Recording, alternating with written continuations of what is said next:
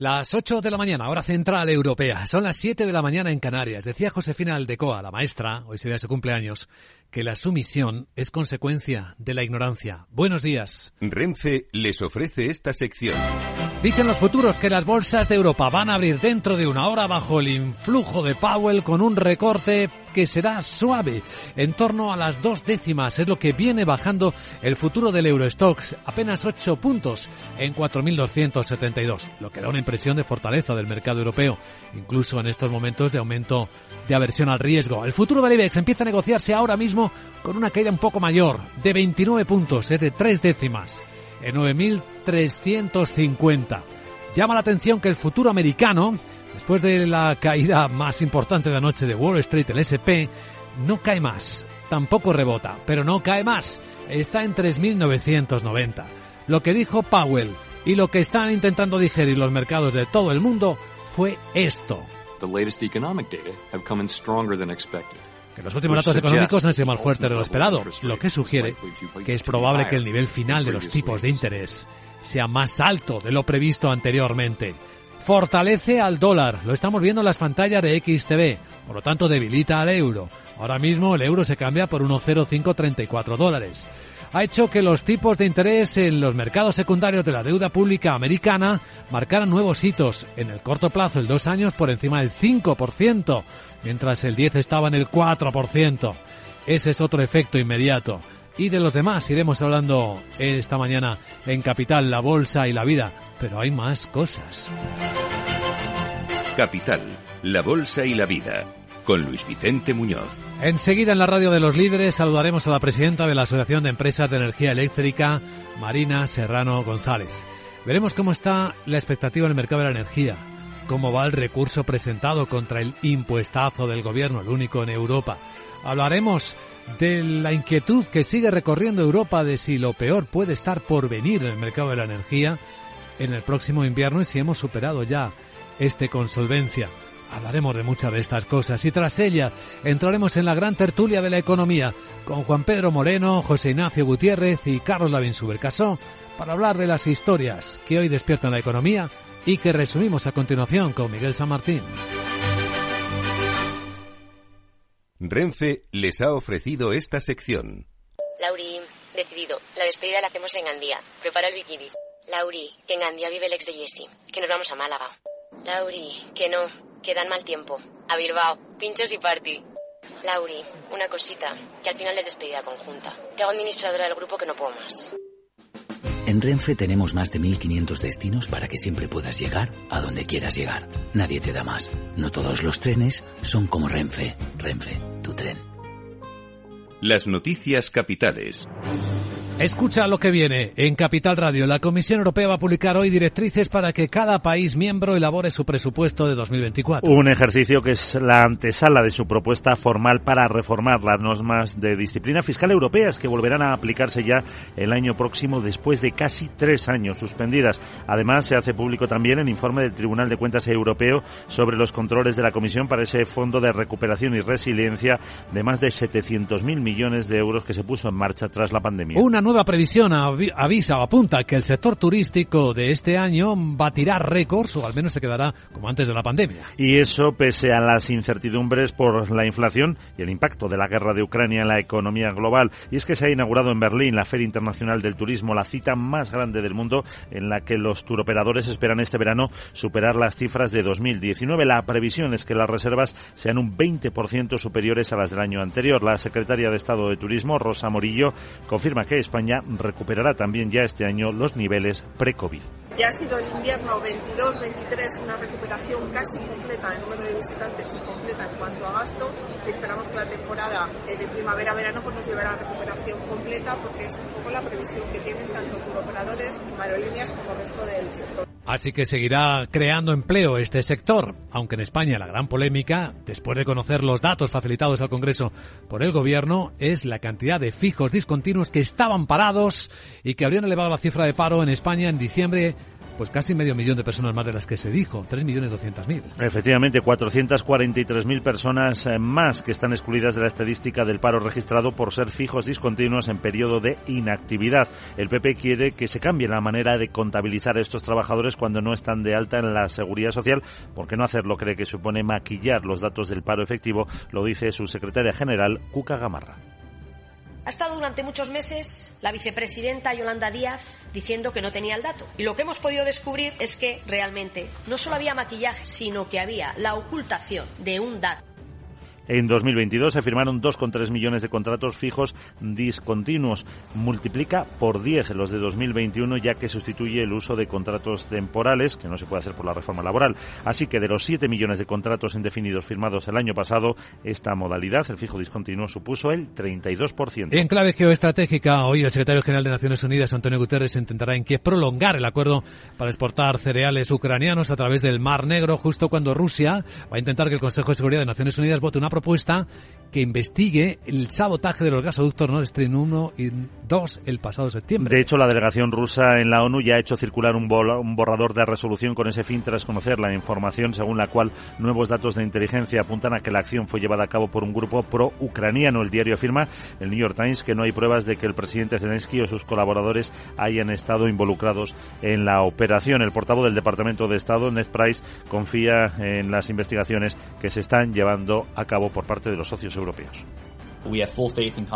Tenemos plena fe y confianza en la investigación que están llevando a cabo. Por supuesto, esperaremos a que se concluyan las investigaciones y veremos lo que dicen. Pero de nuevo, tenemos plena fe y confianza en nuestros socios europeos que están detrás de esto. Los ataques contra los gasoductos que no se encontraban en servicio causaron dos fugas en cada uno de ellos, dos en la zona danesa y dos en la sueca.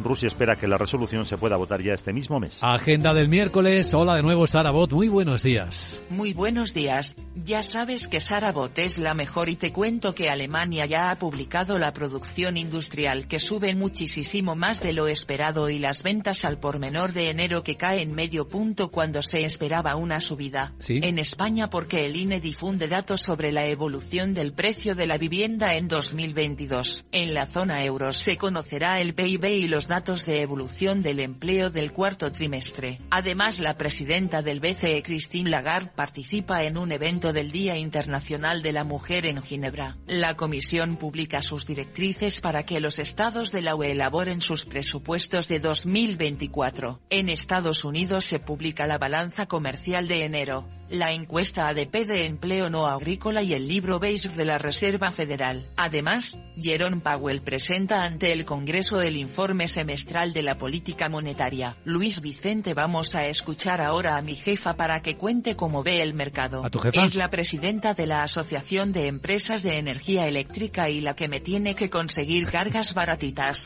Jeje. ¿Le puedes preguntar si yo también tendré que pagar el impuesto ese? Esto Em. es un sin vivir creo que voy a ser la primera robota con estrés o es cuatro como le llamáis los humanos. Chao. Chao, querida Sara. Sí, enseguida saludamos a la presidenta de la patronal de las grandes eléctricas españolas, de Marina Serrano González.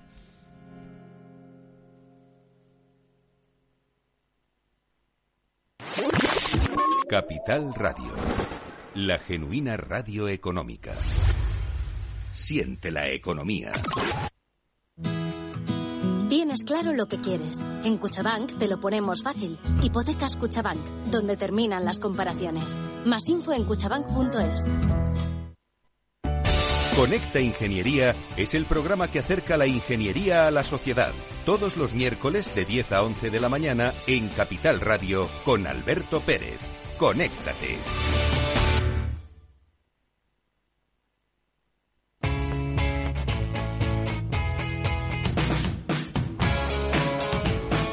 La economía despierta. Capital Radio. Adivina adivinanza. Puedes ir largo o corto, en acciones, índices o forex, con apalancamiento constante, por 2, por 3, por 4, hasta por 15. ¿Te la sabes? Son los multis de Societe General, ya disponibles en tu plataforma de trading de IG. Ahora, con un bono de 100 euros de bienvenida. Canjea tu bono en la web IG Aprende Multis. El trading de estos instrumentos financieros está asociado a un riesgo elevado.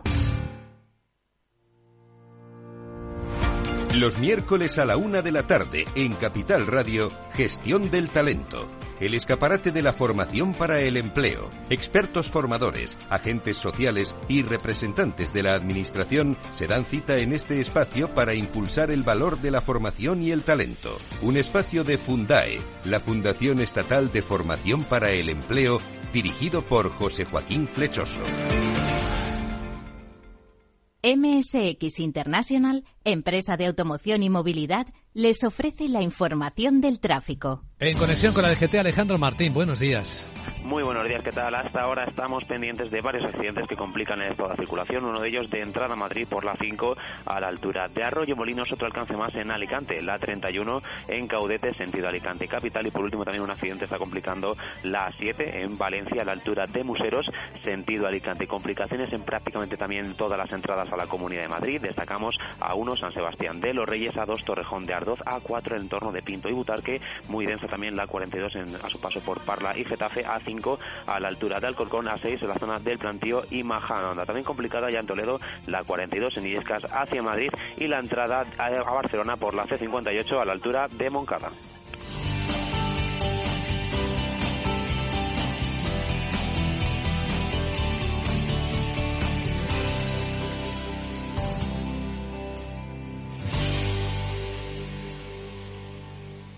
MSX International, empresa líder del sector de la automoción, les ha ofrecido la información del tráfico y les desea cautela con sus vehículos. Capital Radio. En tiempos de incertidumbre, nuestra fortaleza es la estabilidad. En Nordea, pensamos que el equilibrio, la fiabilidad y la experiencia importan. Nuestra estrategia Stable Return muestra un sólido comportamiento en el largo plazo para sus inversiones. Invierta en estabilidad. Invierta en tranquilidad. Descubra más en nordea.es.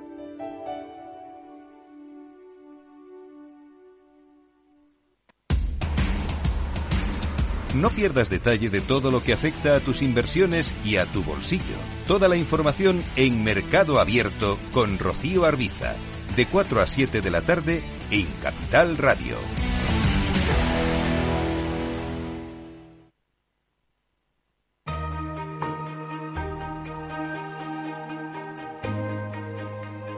La entrevista capital.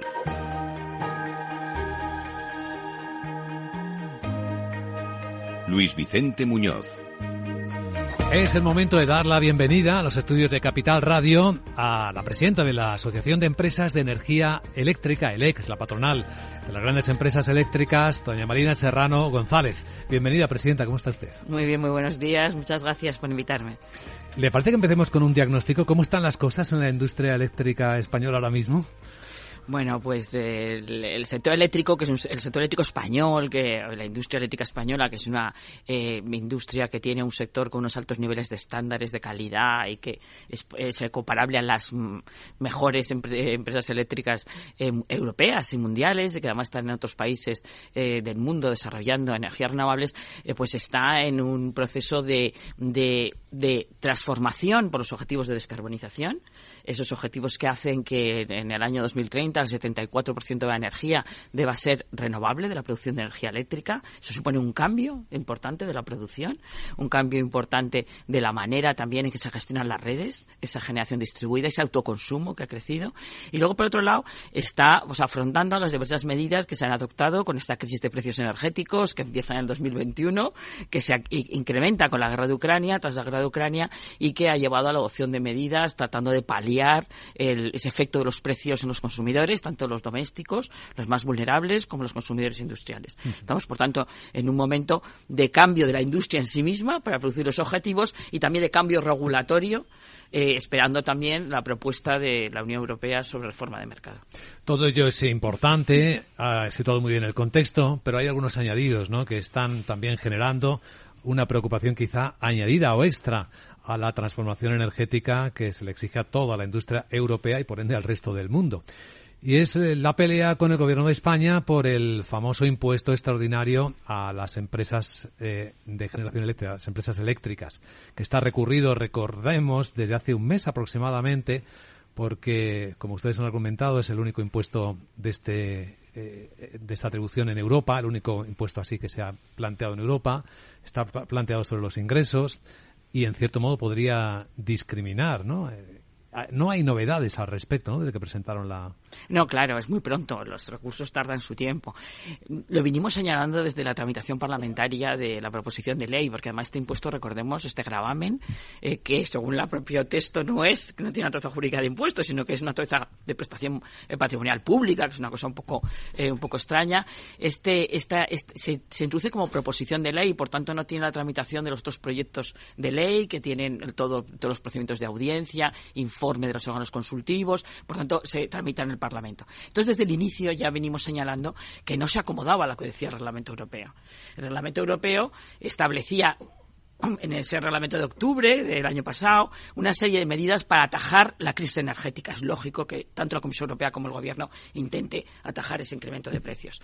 Pero adoptaba unas medidas para el sector eléctrico, que era un tope a las inframarginales, y un gravamen o contribución eh, solidaria para las empresas de eh, gas, eh, de refinerías y petróleo, pero no para las empresas eléctricas. Y además sobre los beneficios, no sobre los ingresos. Aquí el gravamen se configura de una manera en la cual afecta a las empresas eléctricas, por tanto hay una discriminación, como señalaba, de las eléctricas españolas frente a las eléctricas europeas, y además se impone sobre los, las ventas que no son los beneficios. Y más en un sector como el sector eléctrico que eh, todos vemos con nuestra factura hay muchos conceptos en que las empresas actúan como recaudadoras pero que no responden o tienen pues, un coste regulado que tiene una tasa ya fijada por el, por el regulador o es simplemente una recaudación de costes que luego se trasladan al conjunto del sistema.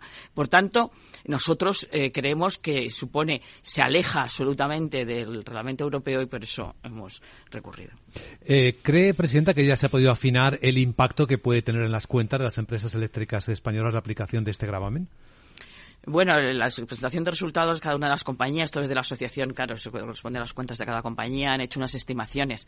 Ahora se ha, se ha presentado la primera autoliquidación en febrero, que es estimada de acuerdo con eh, las cantidades del año pasado y luego se ajustará en, en octubre. Eh, mm, más cada compañía se ha hecho su análisis del posible efecto. Eh, eso corresponde a cada compañía más que a la asociación. Hmm. Hay una preocupación de fondo y es que todos conocemos que el trabajo de las empresas eléctricas no es un trabajo de corto plazo. Es decir, hay que planificar inversiones para que el sistema siga siendo solvente y funcione y dé el servicio que todo el mundo desea, de calidad.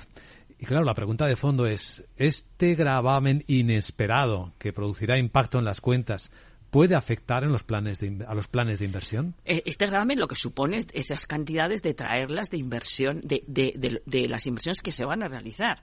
Eh, este, este proceso de transformación en el que estamos inmersos, de, cambiar el sistema por mm, conseguir los objetivos de, descarbonización y de reducción de emisiones, supone una ingente cantidad de inversiones. El PNIEC, el Plan Nacional Integrado de Energía y Clima, hablaba habla de 241.000 millones de inversiones, de los cuales el 80% tiene que hacer el capital privado.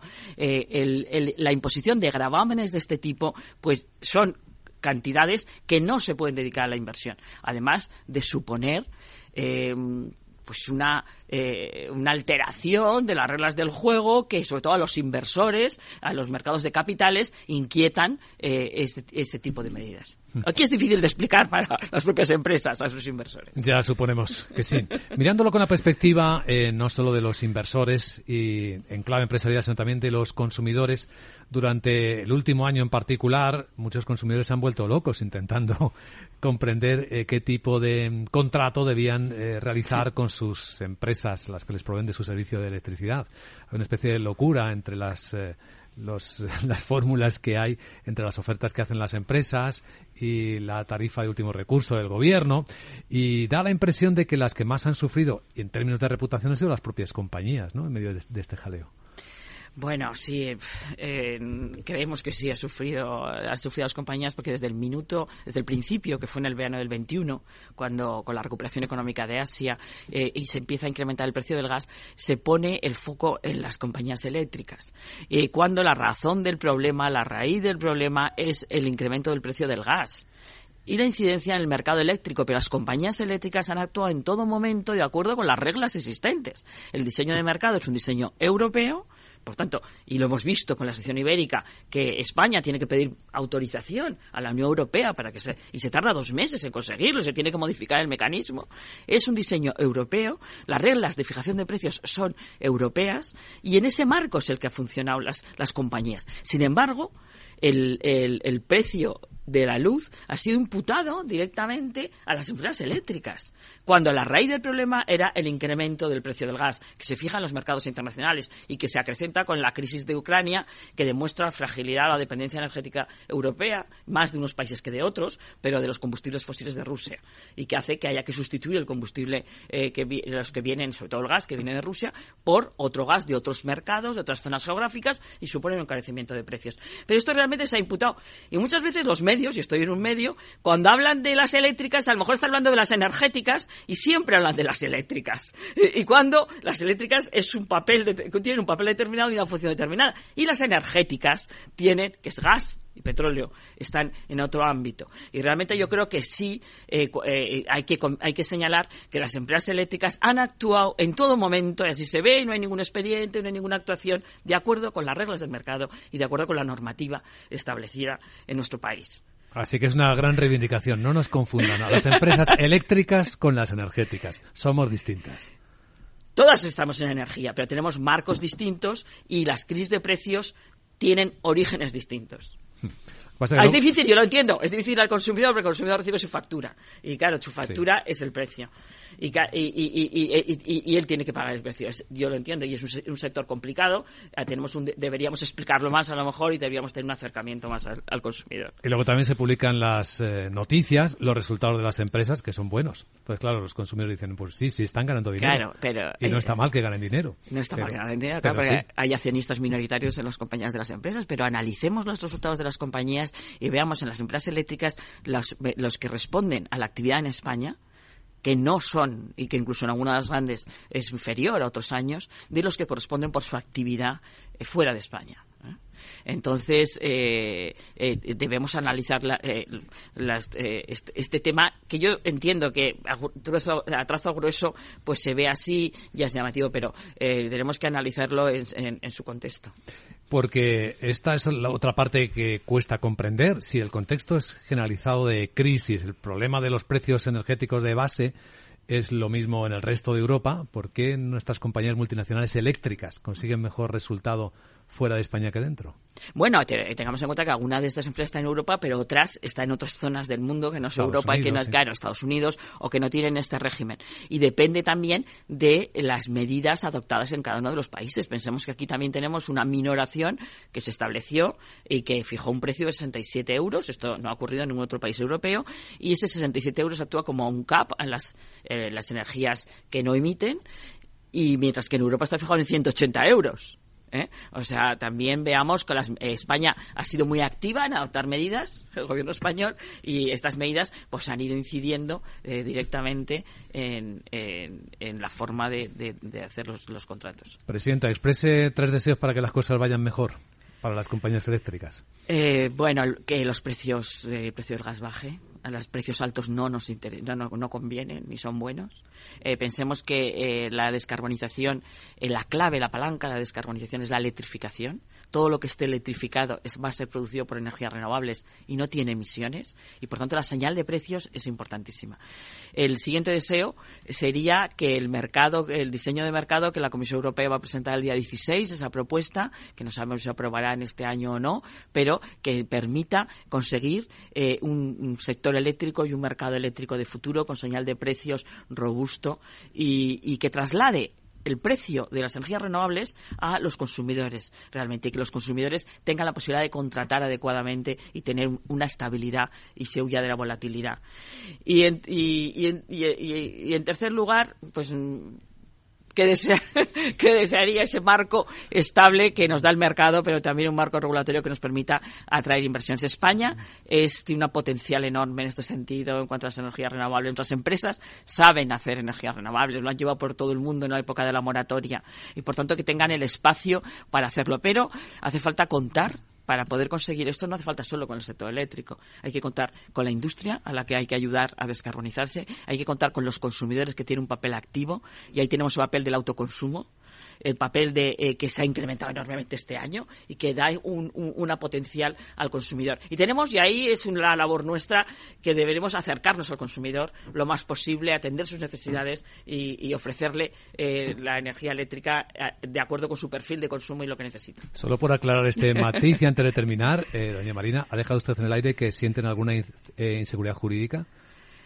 Eh, tenemos, es, que estamos en un momento de cambio regulatorio por el diseño de mercado y, lo que queremos es que es, un mercado lo que queremos es que las normas sean comunes de toda la Unión Europea. Queremos más Europa, más mercado y que eh, acabe esta crisis de precios, que no haya más intervenciones sobrevenidas, extraordinarias, no previstas, sobre que afectan al mercado.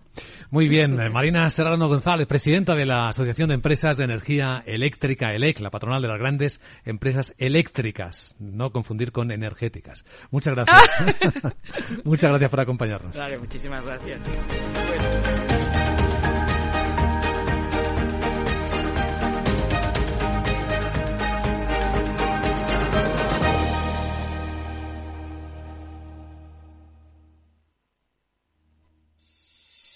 ¿Te atreves a coger las riendas de tus inversiones? Caser Asesores Financieros te ofrece la oportunidad de unirte a un grupo de profesionales independientes. Tendrás a tu alcance todas las herramientas necesarias para disfrutar de un asesoramiento diferencial, con el respaldo de una de las aseguradoras líderes en el mercado. Caser Asesores Financieros, seguros de tu inversión. Contacta con nosotros en info o en el 91 762 3442. ¿Es de los que busca oportunidades en todas partes? CMC Markets le ofrece más de 12.000 productos en una sola plataforma múltiples veces premiada, con comentarios de mercado de expertos, noticias de Reuters, herramientas de análisis y mucho más. Todo ello para inversores comprometidos con su trading. Opere con el mejor. Pruébelo sin compromiso con una cuenta demo. Entre en cmcmarkets.es o llame al 911 140 700. CMC Markets, más de 30 años siendo su broker online de confianza. Los CFD son instrumentos complejos y están asociados a un riesgo elevado de perder dinero rápidamente debido al apalancamiento. El 77% de las cuentas de inversores minoristas pierden dinero en la comercialización con CFDs con este proveedor. Debe considerar si comprende el funcionamiento de los CFDs y si puede permitirse asumir un riesgo elevado de perder su dinero. Si quieres conocer mejor las empresas con las que trabajas, empieza por Informa. Compruébalo con tres informes gratis, el nuestro para que nos conozcas más y los dos que tú elijas para tu negocio. Solicítalos ya en Informa.es. Informa, líder en información empresarial.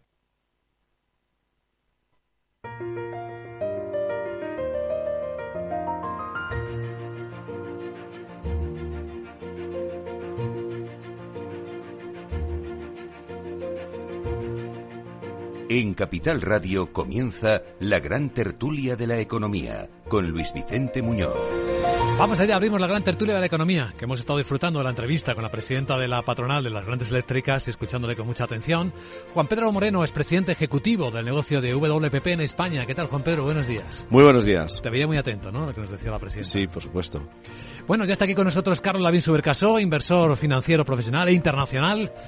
¿Te ha asustado Jerome Powell? Carlos, buenos días. Eh, bueno, sí, siempre este tema de la tasa es un tema sensible para los mercados, pero yo creo que hay que mirar las cosas un poco más a largo plazo, pues si uno está todos los días pendiente de lo que dice este u otro señor, la cosa no avanza. Hoy lo va a repetir, ¿eh? Lo mismo. Sí.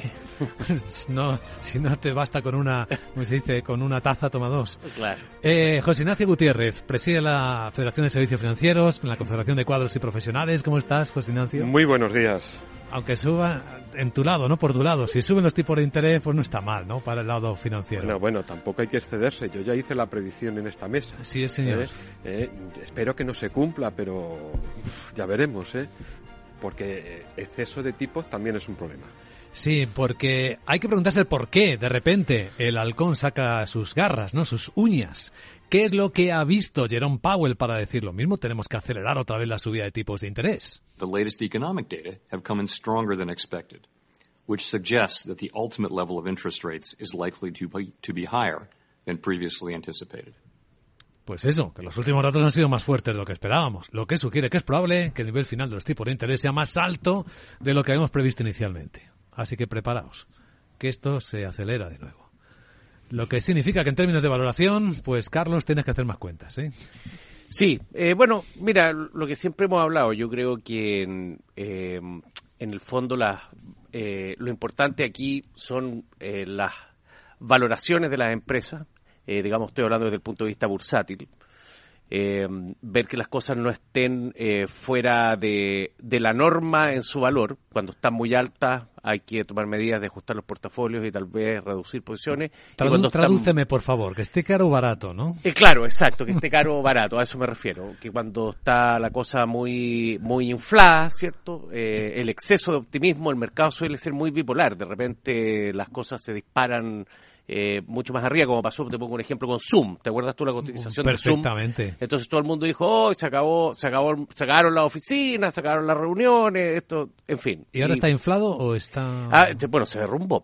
El Zoom se derrumbó en su valorización, ya no me recuerdo cuánto, pero pero se fue a lo que realmente tenía que ser porque el mundo volvió a ser eh, lo que era. Sí, sí, no, pero eh, le pregunto ahora, ahora, que es donde parece que está la duda. Ahora está el mercado, la bolsa. Ah, la el mercado en- en Ahora está caro, está barato, ¿cómo está? Es que depende dónde. Yo creo que Europa sigue siendo una plaza atractiva desde el punto de vista valorización. Su valorización está bajo los promedios históricos. O sea, tú estás en ambos lados del Atlántico. Yo operando, estaría, yo estaría largo, lar- yo estoy largo en Europa y especialmente en Alemania. Eh, aquí a mí me parece que tiene valorizaciones atractivas. Bueno, hay amenazas como en todos lados, eso ya lo sabemos, pero en términos de valorizaciones yo creo que es atractivo. Estados Unidos ya me caben un poco más dudas. Estados Unidos tiene eh, valorizaciones, yo te diría más fair value, más una cosa más en línea. Incluso hay, hay algunos analistas que dicen que podría estar un poco eh, caro. Y por otro lado, tenemos el caso de los mercados emergentes, donde también las valorizaciones, sobre todo en el caso de Latinoamérica, eh, han estado, están hoy día bajo eh, los promedios históricos y ahí habría que mirar con lupa, eh, digamos, cuál dentro de Latinoamérica es más atractivo o no, porque el inversor institucional del norte suele cometer el error de mirar Latinoamérica como una bolsa Mm. total. Y no y nada. no es tan así, porque la verdad que entre un país y otro hay diferencias, eh, entonces eso ya hay que mirarlo con un poco de más detalle. ¿Algo que decir? Bueno, yo creo que la otra, la otra dimensión de, de las declaraciones del señor Powell es eh, los desequilibrios que puede incorporar eh, de nuevo a la relación Europa-Estados Unidos. Es decir, cuánto de su anuncio va a arrastrar a la señora Lagarde también a hacer algo y a qué velocidad, eh, entendiendo eh, como tú decías, que el, el mundo no es una bolsa y Estados Unidos reacciona a sus problemas y Europa tiene otros bien distintos. A mí se me, me ha llamado la atención eh, estos anuncios en el mercado americano, que es hiperdinámico comparado con el nuestro, aceleran los ajustes de la propia economía americana, que está en unos niveles de empleo distintos a los de Europa, que está en unos niveles eh, muy distintos en general de actividad. Es que ¿no? es muy rápida, ¿no? La economía americana. Claro, entonces esto en Europa no es así, ¿no? Entonces no, no sé en qué medida, en qué medida esto también la, el- la apreciación del dólar, es decir, aquí hay muchos Mm. elementos colaterales que, que hacen que Europa pues tenga que reaccionar eh, rápidamente y en Europa pues ya sabemos que estamos en otro juego. A mí me ha encantado y pues sacar también otro tema, eh, no sé a cuánta gente, pero a mí desde luego me ha encantado oír el tema de que hay que volver a la disciplina presupuestaria porque eh, eh, esto de la que la fiesta no acabe nunca eh, en la que estamos instalados, pues a mí me parece que es una auténtica aberración. Escuchaste al gobernador del Banco de España ayer decir que este mismo año debería estar ya en consolidación fiscal. Por supuesto, gobierno, y- y- y sobre todo países como el nuestro con un gasto absolutamente desbocado y disparado. Luego, claro, hacen falta impuestos eléctricos, impuestos a tal, topes a la vivienda, tope, o sea, intervenir los mercados. Yo soy una persona en general contraria a la intervención artificial de los mercados y creo que la disciplina presupuestaria nos puede ayudar muchísimo. José Ignacio. Bueno, yo, en las dos vertientes. La vertiente sindical, por una parte, donde eh, nos gusta la política del gasto social, pero de la vertiente profesional, obviamente, eh, tenemos muchísima preocupación. Hablábamos de subida de tipos. El sector financiero no hay que olvidar que nos preocupa muchísimo lo que puede conllevar una subida acelerada de tipos, sobre todo en el marco europeo. ¿eh? Eh, superar ese 4%, acercarnos a los máximos históricos que la señora Lagarde ya ha dicho, eso crea no solamente una crisis en los países más endeudados, sino las locomotoras de la economía europea. Eh, Alemania, eh, aunque es un país en teoría donde los tipos altos les viene bien por la gran cantidad de ahorro que tiene y el concepto económico del país, pero es que ya tiene que vender al resto de la Unión Europea. Y es que es un problema los tipos altos. Y sobre todo porque yo creo que tanto la Reserva Federal como el, el Banco Central Europeo quieren inducirnos a un aterrizaje, en principio, un aterrizaje leve, pero el problema es que si la economía no desacelera de forma paulatina, vamos a ir a un aterrizaje forzoso y, brusco. Un poco lo que está pasando en la economía americana. La economía americana no está frenando los datos de empleo, los datos eh, económicos y la Reserva Federal necesita frenar la economía. Pero claro, eh, imagínese, yo, digo que pudieran llegar hasta el 7% en Estados Unidos los tipos.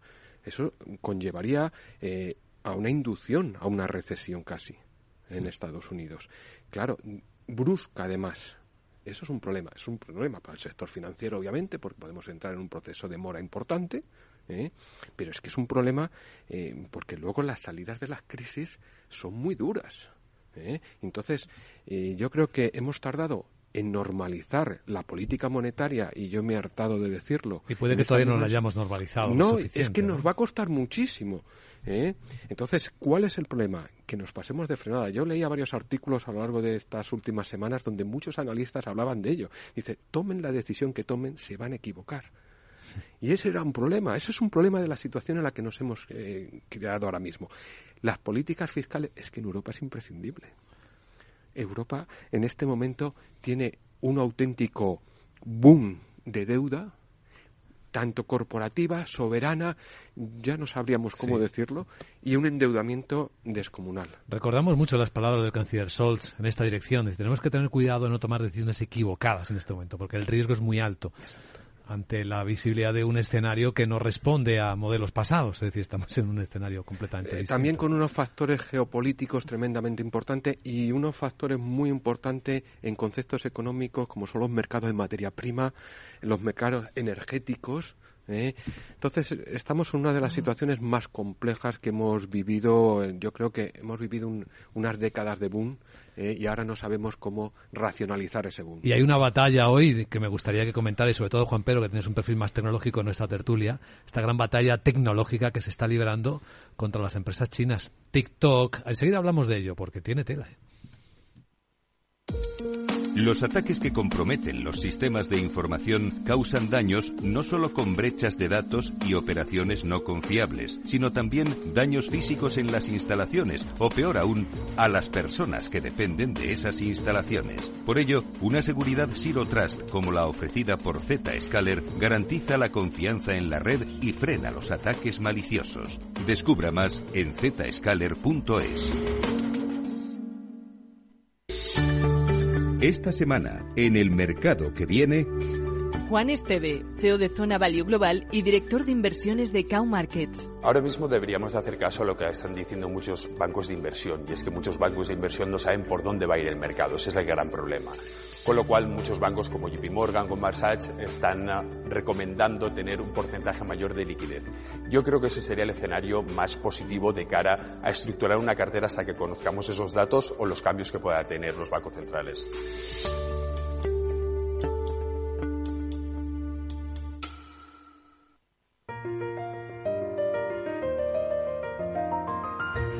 La gran tertulia de la economía, solo en Capital Radio.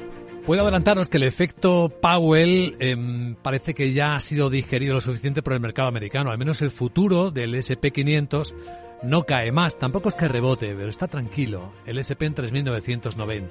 Y la caída en Europa, la que dibuja el futuro del Eurostox, ahora en cuanto abran las bolsas en poco más de 20 minutos, va a ser de tres décimas.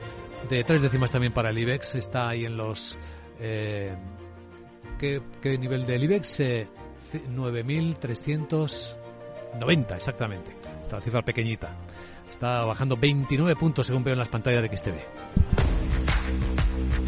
Si inviertes en bolsa, esto te interesa. XTB tiene la mejor tarifa del mercado para comprar y vender acciones y ETFs. No pagues comisiones hasta 100.000 euros al mes.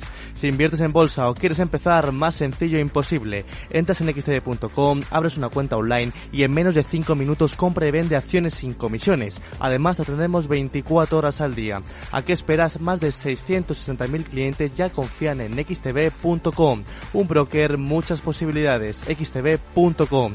A partir de 100.000 euros al mes, la comisión es del 0,2%, mínimo 10 euros. Invertir implica riesgos. Pues saben que hace apenas un rato en el Senado de Estados Unidos se ha planteado una propuesta para dar poderes al señor Biden para darle la capacidad de prohibir incluso el uso de la plataforma TikTok en todos los Estados Unidos. No estamos hablando ya solo de la administración, sino de el uso en el país. Eh, lo que decía el senador Warner es I absolutely believe that China, with its authoritarian values, dominating those que technologies, cree que absolutamente que China, con sus valores autoritarios dominando estas tecnologías, no coincide con el interés de la seguridad nacional de nuestro país o para el caso de las personas en todo el mundo que no viven en, régimen, en regímenes autoritarios. Aunque esto es posible, prohibir una aplicación que es tan popular, pues el señor Suman, que es uno de los analistas tecnológicos más reputados, dice extremely difficult to imagine TikTok or any app of this scale being banned across the United States. There are a que le number parece of extremadamente difícil imaginar que TikTok o cualquier otra aplicación de, gran- de esta escala pueda ser prohibida en Estados Unidos, que hay problemas asociados con que el gobierno pueda hacer eso, y el menor de ellos es que no tiene precedentes en términos de que no ha habido ninguna otra aplicación como esta que haya alcanzado el nivel de popularidad y que de repente se haya prohibido en los Estados Unidos. Así que creo que en la práctica dices extremadamente difícil y probablemente poco probable. ¿Y a ti qué te parece, Juan Pedro?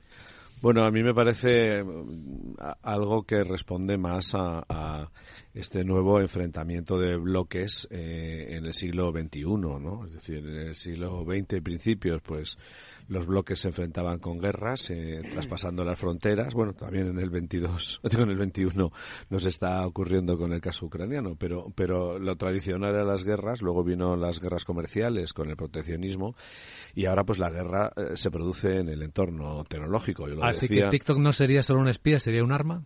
Bueno, es y, y como lo es Instagram o Facebook, o sea, yo creo que si recordamos las palabras de las palabras de Roderick, eh, eh, este autor norteamericano que por cierto recibió el premio eh, Princesa de Asturias hace un año o dos años si no recuerdo mal, eh, pues este este autor eh, eh, eh, lo que lo que reconoce es que hay tres conceptos en la sociedad moderna que son la democracia, el Estado eh, y las empresas globales que no pueden convivir simultáneamente y han dado lugar a tres bloques, no a dos. Eh, uno que es eh, el norteamericano, donde las empresas hacen de embajadores del Estado en un entorno de democracia, donde el Estado pues queda de manera, digamos, eh, eh, subsidiaria al efecto de las empresas y el Estado conquista otros mercados gracias a sus empresas, es el mercado americano, lo estamos viendo.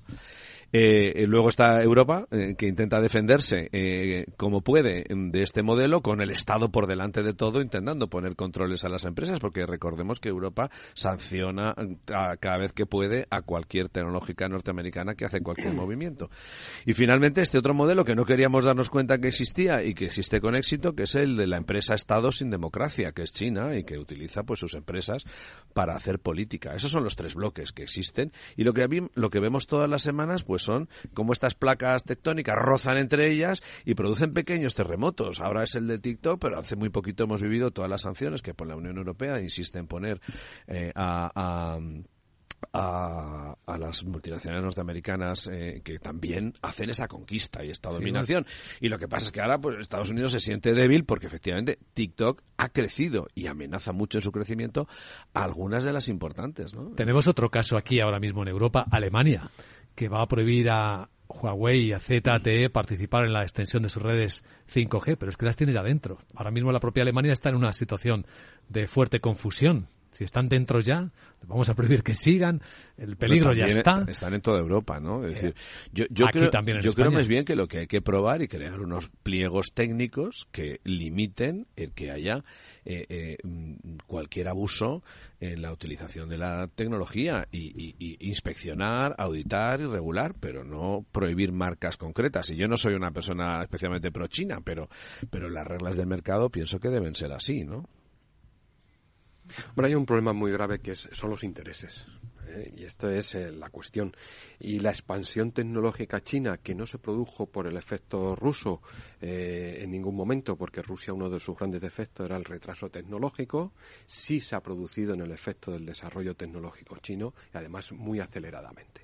Entonces, hoy en día la tecnología es la base de todos los enfrentamientos y el control tecnológico es clave incluso, digamos que, para la propia convivencia. Entonces, esa es la clave. Hay una grandísima batalla eh, tecnológica en el mundo ¿eh? y hay dos frentes. Por una parte está el norteamericano y por otra parte está el chino. Punto. ¿eh? hay otro, ¿no? El de los ciberdelincuentes. Bueno, pero eso viene impulsado o protegido por una de las, por cada una de ellas. ¿Eh? Eh, hay, que, hay que tenerlo muy presente. O sea, los ciberdelincuentes por sí mismos no podrían operar si no son amparados por algunos de los dos. Pues los ataques parece que vienen más del lado ruso, ¿no? En este caso. Ah, bueno, eh, pero... El Hospital Valdebrón que tenemos, ¿y, quién le, ¿Y quién le facilita toda esa tecnología? Rusia no estaba al nivel de China tecnológicamente estaba muy atrasado. Pero China sí facilita a sus posibles socios esa tecnología. Hoy no hace falta exportar armamento, sino tecnología. ¿Eh? Y esto es importantísimo. Y Estados Unidos la gran batalla es limitar la cesión, la utilización o la exportación de tecnología. Sí, bueno, tú puedes alquilar mercenarios, cibermercenarios, sin que se muevan de su cuarto de estar en algún sitio. Yo creo además, fíjate, que, esta batalla no ha hecho más que empezar. Que, que al final, iba a decir, no sé si con mucho acierto o no, que TikTok en el fondo es un juego de niños. ¿no? Digo, yo por lo menos no juego mucho con TikTok, pero, pero eh, está la batalla de la inteligencia artificial. ¿no? Eh, China ha decidido que quiere ser el líder mundial en, inteligencia artificial. Como es una empresa-estado, pues dedica todos los recursos que quiere y mete cada año eh, una inversión inaccesible para muchos otros países lo, del mundo. Lo lleva puesto TikTok en, inteligencia, artificial. y esto preocupa y hace daño, ¿no? Yo creo que esto es un retroceso enorme en la humanidad. O sea, eh, el ser humano es increíble como una y otra vez no logra entender, porque se supone que íbamos en un camino de, de la sana competencia, incluso se hablaba de la economía colaborativa. Y ahora que aparezca un senador, no sé dónde, de Estados Unidos, diciendo que TikTok pone en riesgo la seguridad de Estados Unidos, eso a mí me parece eh, eh, de verdad de chiste, como decimos nosotros, infantil es muy infantil, porque en el fondo vamos a competir sanamente o no, pero si vamos a empezar con los proteccionismos, que ahora te prohíbo esto, te prohíbo lo otro, eh, prohibir TikTok, eh, yo creo que es, eh, eh, no, no, está bien la cosa. bueno, Google está capado en China. bueno, es que de lado y lado. ¿ah? WhatsApp también, de, te, digo, es que es de lado y lado. Te puse el ejemplo ahora porque me pusiste la grabación del señor este diciendo, de China eh, la misma historia. Pero ya llega la hora de que, de que, no sé, yo creo que los líderes mundiales tienen que recordar, eh, yo no sé si es verdad o no la anécdota del funeral de Alejandro Magno, cuando dijo, entiérrenme, cuando vaya a mi ataúd lleven los mejores médicos, detrás de donde pase el féretro dejen todas las cosas que he conquistado en estos últimos 13 años y finalmente dejen mis manos fuera del féretro. ¿Por qué dice eso? porque dice que al final de este mundo no te llevas nada. Por eso que las manos están vacías afuera, que todo lo que conquista acá, acá se queda, por eso que deja los tesoros detrás del ataúd y que al final nadie vence a la muerte, por eso que pide que los mejores médicos carguen su féretro. Entonces, volver un poco más a la sensatez de que somos finitos, de que vamos a terminar, de que nada nos llevamos y que la única manera de vivir en razonable paz es llegando a entendimiento y a una libre competencia más sana, cosa que hoy día no se está dando por ningún lado, de hecho tenemos una guerra aquí a la vuelta de la esquina. Gracias por poner el punto humanista hoy en la tertulia. ¿eh? Nos ha venido bien, Carlos. Recordar lo que somos. Es que bueno, pero si es que, man, es, lo que somos. Yo, fíjate, por, por, poner otro punto de vista también humanista en todo esto, yo creo que muchas veces ponemos mucho el foco en la parte tecnológica y la parte empresarial y descuidamos la atención de algo que a mí me preocupa enormemente, que es la educación. O sea, ¿por qué hemos llegado a un punto en el que un chaval de 12 años, de 14 años, está tres horas delante de TikTok, teniendo el mundo a su alrededor absolutamente disponible. ¿Por qué no juegas al ping-pong? ¿Por qué no hablas con tus amigos? ¿Por qué no sales a la calle? ¿Por qué no lees un libro? Eso es realmente preocupante. Y eso es educación, no es tecnología. Es, es educación de las familias y de, los sistemas educativos que han de alguna manera desde mi punto de vista abdicado a todo esto ¿no? entonces a mí eso sí que me preocupa realmente cuando yo era pequeño no dedicaba sí. ahora te voy a hacer un punto ¿ah? en defensa de TikTok yo soy usuario de TikTok Y TikTok es verdad que tiene una cosa de sketch y de tontera media hipnótica, donde a lo mejor hay muchas, porque el, el sistema te va guiando por tus intereses pero tiene muchas cosas educativas que se sacan a, o sea, yo he visto, eh, eh, digamos, te da fragmentos de programas del astrónomo Carl Sagan, por ejemplo, a mí me gusta la astronomía y me, da esos datos. En temas de economía hay, hay TikTokers que dan datos, digamos, que son reales, que, o sea, no todo es tan malo, ¿ah? Pero no me, refería yo a eso, fíjate, yo que, lo reconozco perfectamente. Yo me refería a que hay que educar a la gente porque junto a todo eso hay muchos falsos Carl Sagan. Ah, sin duda. Los dos apuntes son buenos, sí señor. Juan Pedro Moreno, José Ignacio Gutiérrez, Carlos Lavín sobre el caso. Gracias y buen día. Nos vemos.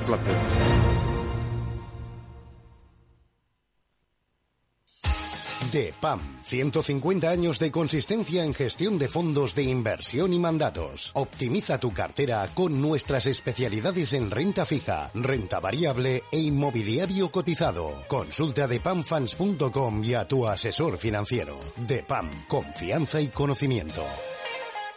Tío, ya estoy en el tren. A ver si tengo suerte y llego tarde, ya sabes. 30 minutillos y me ahorro el billete. No creo que en media hora me pierda mucho allá en el pueblo. Como mucho al Paco contando por enésima vez cómo conoció a la Juani. Con el compromiso Renfe de puntualidad, si tu tren AVE se retrasa más de 15 minutos, te devolvemos el 50% y el 100% si se retrasa más de 30. Normal que alguno prefiera llegar tarde. Nadie te da más. No todos los trenes son como Renfe. Renfe, tu tren. Invertir en acciones y ETFs con XTB tiene muchas ventajas. Ninguna comisión hasta 100.000 euros al mes. La apertura de cuenta es online y dispones de atención al cliente 24 horas al día. Más de 550.000 clientes ya confían en nosotros. Un broker, muchas posibilidades. XTB.com. A partir de 100.000 euros al mes, comisión del 0,2%, mínimo 10 euros. Invertir implica riesgos.